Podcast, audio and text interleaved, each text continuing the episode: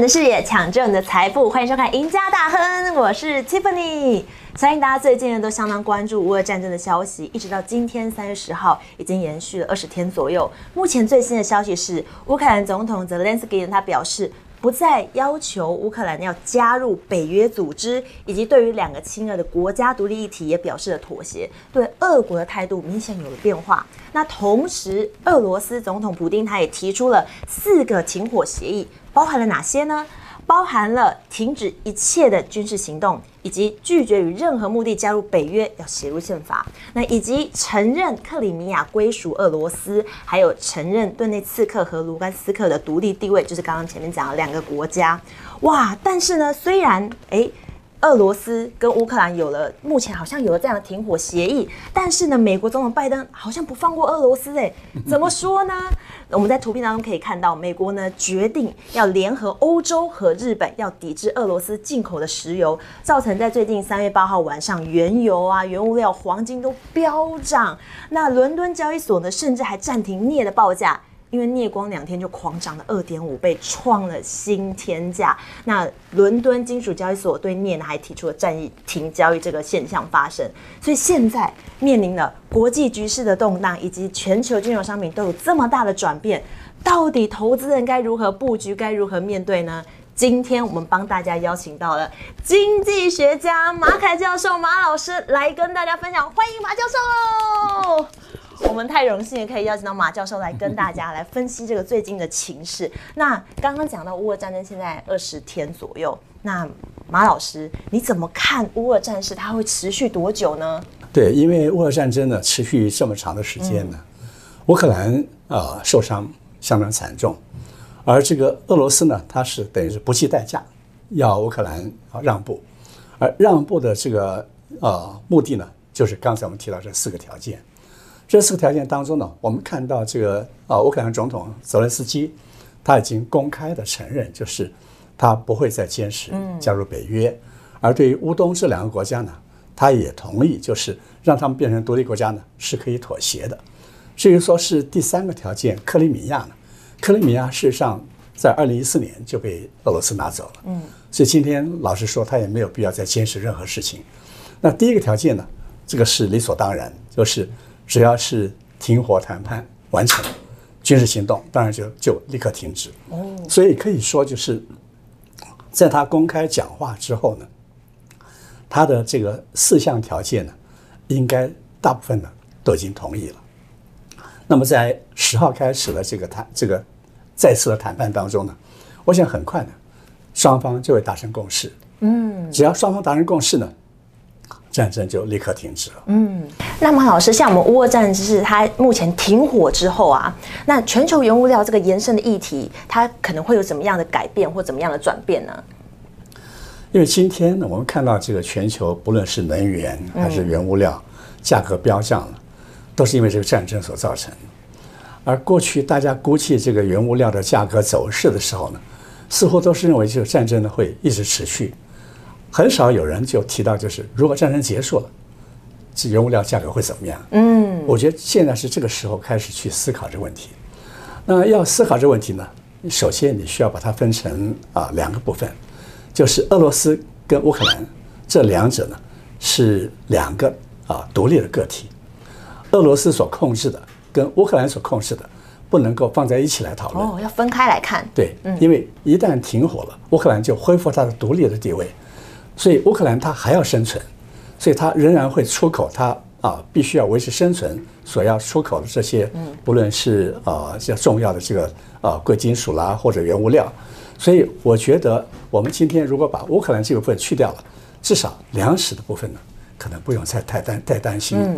那至于是俄罗斯呢？俄罗斯它今天呢，它真正我们比较担心就是一个就是它的这个石油跟天然气，一个就是。它所所控制一部分的这个镍的生产，那还有一些就是像钯金这样的贵金属。如果战争停止了以后呢，俄罗斯它会怎么样处理它的这些出口的物资呢？我觉得首先就是它仍然需要生存，嗯，而石油出口是它生存的命脉，所以它只要能够输出，它一定输出。尤其是欧洲对于这个呃俄罗斯的石油是几乎是必不可缺的，所以我觉得就是俄罗斯的石油呢会继续维持正常的输出，而至于其他的贵金属呢，可能就要看它跟这个西方国家他们之间怎么样去交涉、去妥协。所以我觉得呃这个俄乌战争停火之后呢，可能首先大家可能最可以放心就是粮价跟油价呢。应该都会快速的再回跌。嗯，哦，那马老师，我想继续再请问，因为刚刚讲到了。美国等于也加入了这个算是战争当中，这个意思应该说，从这个乌俄战争之后，美国为了制裁俄罗斯，有提出了一些像石油啊、天然气、煤炭能源的能源制裁。因为呢，其实美国现在历经的是通膨四十年的新高，所以美国的这个民生都受到影响。在这个状况下呢，加上美国最近在乌俄战争之后，又对俄罗斯这个经济制裁啊，等于是让国内的整个通膨又变得更加严重。那这两股力量呢？哎，是不是代表着美国拜登他提油救火，拿石头砸自己的脚，让这通膨变得更加严重呢？马老师你怎么看这件事情呢？其实啊，看起来好像是蛮突兀的。嗯，因为啊，美国在这个时候呢，禁止俄罗斯的石油进口，当然就会使得美国的油价呢会变得更高。因为美国这个一般加油站的这个这个这个汽油的这个售价，已经大概是十四年来的新高了。所以，如果再往上走的话，我想很多美国民众是不能忍受的。嗯，那么拜登为什么要这样做呢？我觉得他这样做呢，是因为他老实说呢，他没有什么好的招数可以做了。哎，他也不能派兵，嗯，他也不能用其他方式干预，他能够就是在这边喊一喊，然后这个所谓经济制裁。嗯，而他认为对俄罗斯来说呢，最要紧的就是石油出口。对，所以他就选石油来作为他打击的对象。问题在于，就是美国即使加上英国，它的石油的进口呢，就俄罗斯来说呢，大概只占了百分之二左右。所以，即使这两个国家呢都禁止俄罗斯石油进口，国际油价不会受这个影响。而其他国家会不会跟随呢？我们看到欧洲的国家呢，基本上是不愿意跟随的，因为欧洲从德国开始，有很多国家呢，它非常高度依赖俄罗斯的石油跟天然气，所以他们是。不会呃接受的。另外就是一些这个亚洲啦、非洲国家，他们在上次这个投票要制裁这个俄罗斯的时候呢，嗯，他们都是弃权或者中立，所以这些国家呢也不会接受。换句话说到最后呢，可能就是美国加上英国唱独角戏，而这两个国家唱独角戏呢，对全球油价其实是没什么影响。哦，那如果像我们刚刚所说的，俄乌的战争呢，如果很快就停火的话，你会看到全球油价呢。会大幅度降低，我不知道这个是不是已经在这个拜登盘算之内了。但是如果这样的话，就表示呢，油价对美国通膨的影响呢，可能不是啊加加重，反而是减轻了。反而会减轻哎。那马老师你怎么看现在美国跟俄罗斯的关系有没有可能造成二次的冷战呢？世界冷战？呃，如果俄罗斯也最后也发现，就是嗯，只有美国、英国两个国家呢在联手。在禁止俄罗斯的石油，其他国家并没有跟进，对他没什么影响的话，所以他这个时候只要做做姿态就可以了。嗯，他也没有什么报复手段，他的报复手段，你说他禁止石油全面出口，那是不可能事情，因为他他的命脉，所以他可能就是针对他手上所握有的一些贵金属，比如说镍啦或者钯金啦，他可能就针对性的，就是对于采取啊制裁手段的国家，像英国、像美国，他可能就。啊，管制或者禁止对他们出口，大概采取就这样的手段而已。那如果只是这样的手段的话，你说要让这个两个国家呢达到全面冷战，我觉得是啊，距离太遥远了。尤其今天呢，今天的俄罗斯跟啊美苏冷战那个时候是完全不一样的。哦，那个是两大强权在冷战，今天俄罗斯呢已经变成一个小小的国家了，它又是一个靠着这个石油能源在生存的国家，但没有本钱跟美国冷战，所以。我觉得他目前呢态度也不可能放得太强硬。嗯，哇，所以听起来目前应该是还不用太担心。那我想再请教一下马老师，因为其实刚刚讲到通膨议题嘛，美国透过升息的地方来做调整。那美国联邦储备系统呢，在三月十六号已经完开完了利率的会议。那在三月十七号，哎，轮到台湾的央行理监事会议，那台湾有可能会跟进这个升息的政策吗？美国升息的可能性现在是确定的，只是不知道是一码或两码。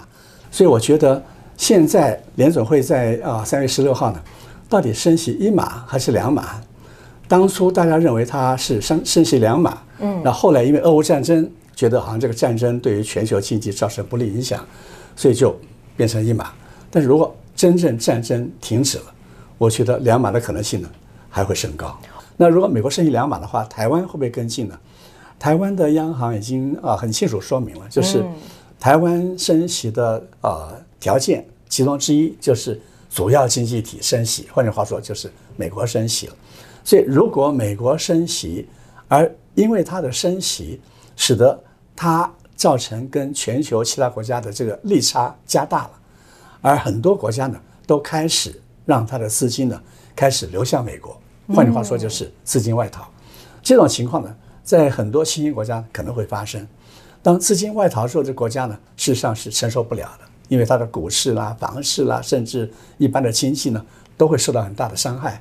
所以，如果资金外逃，而台湾也发生资金外逃现象的话呢，那个时候呢，台湾的央行呢有可能就跟进。联储会升息，嗯，那么台湾到底会不会资金外逃呢？目前事实上呢，你看到这个情况就是，如果只是利率发生了这个利差，而通膨呢，我们都知道通膨通常呢，它呃发生的时候呢，一般投资者呢，他的选择不是只看利率，他同时要看的就是，比如说他的资金要投向什么地方呢，可以战胜通膨，而通常大家都认为呢。啊，殖利率是一个关键要素，就是一旦通膨的这个呃危机升高的时候呢，你要去选择殖利率高的这些这个这个呃投资对象。嗯，而今天我们发现，就是台湾股票市场它的一般的殖利率呢是比较高的，甚至可能比美国的很多这个股票都要高，所以台湾很可能到时候呢会因为我们的这个很多股票殖利率是比较高的。所以资金可能不会离开台湾的股票市场。哦，那么其他市场呢，会不会受到这个利率影响而使得资金外逃呢？我到目前为止呢，我还看不出来。所以我觉得，可能台湾不会有很明显的资金外逃现象。如果是这样的话呢，那么可能我们就不会跟进升息。嗯。哇，这是马老师的观点。哇塞，今天这集大家觉得收获怎么样啊？我们很荣幸请到马老师来跟大家分析，刚包含刚刚讲到的乌俄战争的状况。那马老师其实提到了，在双方领导人目前都有共识的状况下。停火算是很快的就会到来，那以及呢所带动的原物料飙涨也没有大家想象的这么严重。那接着讨论到呢，美国同一时间呢也是准备召开利率会议，那包含呢台湾央行的理监事，包含这个会不会跟进升息？哎，目前听起来几率可能没有这么高。好了，今天呢从中间呢马老师还有提到了。包含最近新闻，就刚刚才发生的美国跟俄罗斯之间的这个针锋相对的状况。那我们在刚刚的节目当中，马老师也为大家解答了两边这个国家他们的看法跟策略如何。所以今天呢，再次感谢我们的马凯老师为我们带来这么精彩的分析，也谢谢大家来收看《赢家大亨》。每周一到周四，每周的下午五点半，我们再见喽！下次见，拜拜。